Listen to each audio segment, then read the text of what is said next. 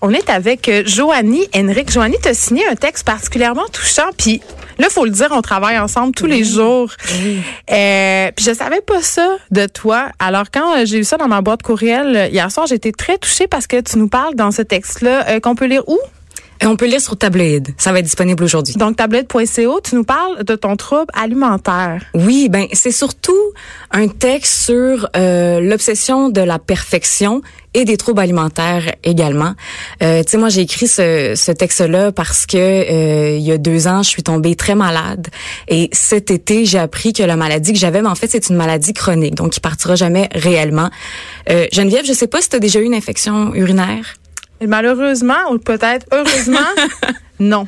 c'est terrible. Il y a plein de femmes qui souffrent d'infections urinaires et la maladie que j'ai, ça s'appelle une cystite interstitielle ou le syndrome de la vessie douloureuse. Donc en fait, c'est une infection urinaire euh, de tous les jours. À tous les jours, j'ai une infection urinaire et ça ne partira jamais. Et il n'y a pas de, de, de remède curatif pour ça. Et le seul moyen euh, de, de, soulager la douleur, c'est de savoir écouter son corps et de trouver euh, à travers l'alimentation, les suppléments, toutes sortes de choses, le sport, peu importe, des manières de se soulager et d'aller mieux.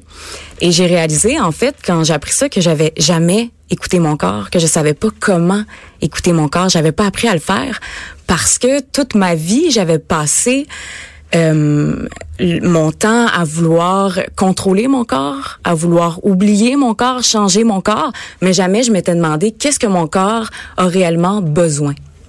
OK. Mais écoute, tu racontes dans ce texte notamment qu'en un an, je crois, tu as passé de 170 livres À 90 livres, ouais. Parce que tu mangeais un repas par jour. Oui, ça c'était euh, à l'époque du secondaire, donc je devais avoir 15 ans, 16 ans. Et tu sais ce qui est le plus incroyable dans cette euh, dans cette histoire-là, c'est que quand je suis arrivée en secondaire 5, mais j'ai des professeurs qui m'ont félicité pour ma perte de poids. Classique. Je me rappelle de mon professeur de musique qui me dit devant toute la classe, là, je tiens à prendre un moment pour féliciter Joanie, euh, son incroyable perte de poids, c'est vraiment admirable, euh, quelle détermination. Et je pense que le plus grand problème est là. C'est qu'encore une fois, euh, on parle beaucoup des, des troubles alimentaires. On parle beaucoup de l'importance de la diversité corporelle dans la société aujourd'hui, dans les médias. Mais on en est rendu à banaliser finalement ce trouble obsessionnel-là de... de... Mais attends, c'est qu'on parle, on commande beaucoup le poids des gens en général. T'as Oui. l'air bien, t'as perdu Oui. du poids. Tu sais, on contrôle beaucoup aussi l'apparence des femmes. Oui. Puis on vit dans une société aussi où c'est bien vu. Il y a une espèce, moi j'appelle ça une obsession de la santé. Oui. Tu sais, donc quand tu fais du sport, quand t'es mince, quand tu manges bien, t'es félicité. Mais souvent, euh, puis là c'est pas, je, je veux pas dire que c'est à chaque fois, mais derrière euh, les corps très très minces, quand tu dis à une collègue, à une personne, t'as l'air bien.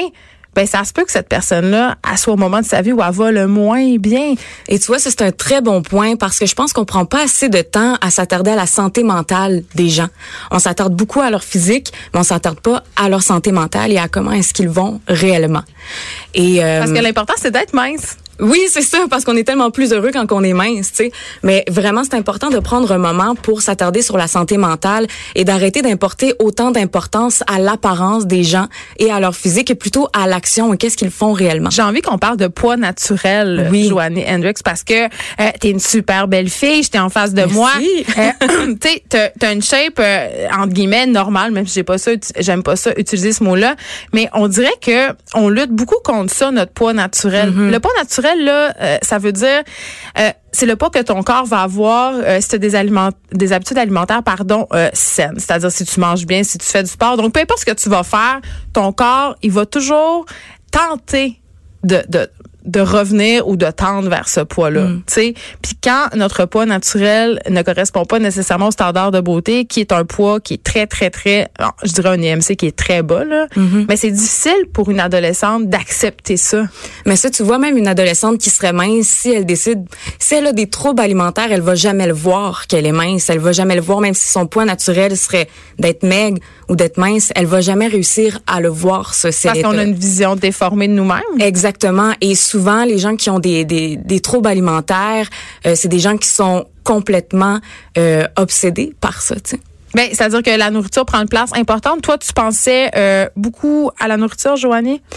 Euh, moi, en fait, c'était, j'étais extrêmement, je être contrôler mon corps. Donc, j'ai été euh, extrêmement contrôlante. Et je pense que c'est important d'ailleurs, euh, si on, on décèle des, des, des, symptômes de troubles alimentaires chez des adolescentes, d'aller voir plus profond derrière ça. Qu'est-ce qui crée ce trouble-là? Qu'est-ce que ce trouble-là essaie d'exprimer à travers moi? Et c'est là qu'on va aller vraiment vers la santé mentale des jeunes et même des plus vieux, essayer de comprendre qu'est-ce qui crée tout ça. Merci, euh, Joanie. Hendrik, je rappelle que ton texte va être disponible aujourd'hui sur la plateforme Tableau. C'est très touchant. Allez lire ça. Puis allez lire ça aussi si vous avez des jeunes.